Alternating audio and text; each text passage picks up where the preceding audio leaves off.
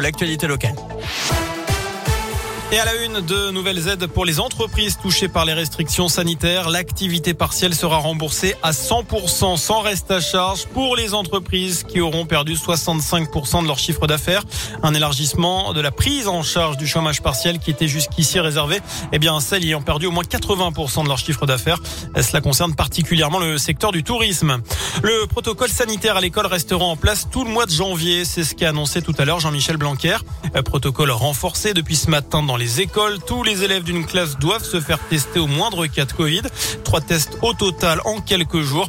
Dans ce contexte, c'est donc un peu la ruée sur les autotests en ce moment.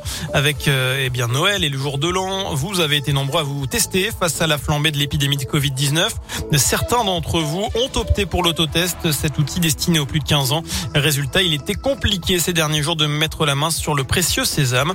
Les réapprovisionnements sont prévus pour cette semaine et ils seront disponibles dans les pharmacies mais aussi aussi les enseignes de grande distribution.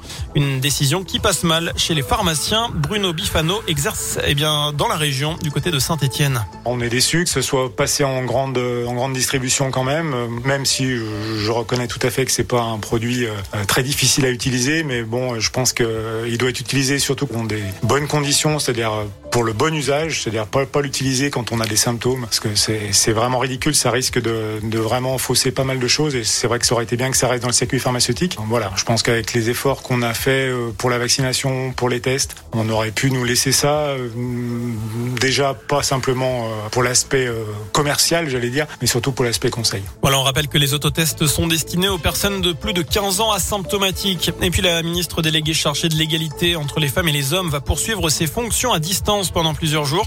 Elisabeth Moreno a été testée positive au Covid. Ces rencontres prévues auront lieu en visioconférence. 500 000 euros, c'est l'aide accordée par la région Auvergne-Rhône-Alpes aux apiculteurs victimes des aléas climatiques en 2021.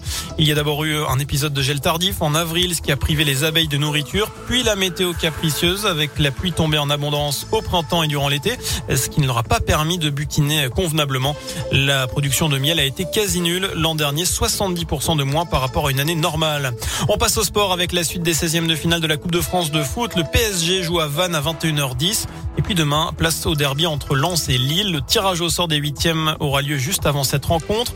Notez que Clermont a malheureusement été éliminé hier contre Bastia. Enfin, c'était métier à risque. Un caméraman de Canal Plus souffre d'une fracture d'une jambe.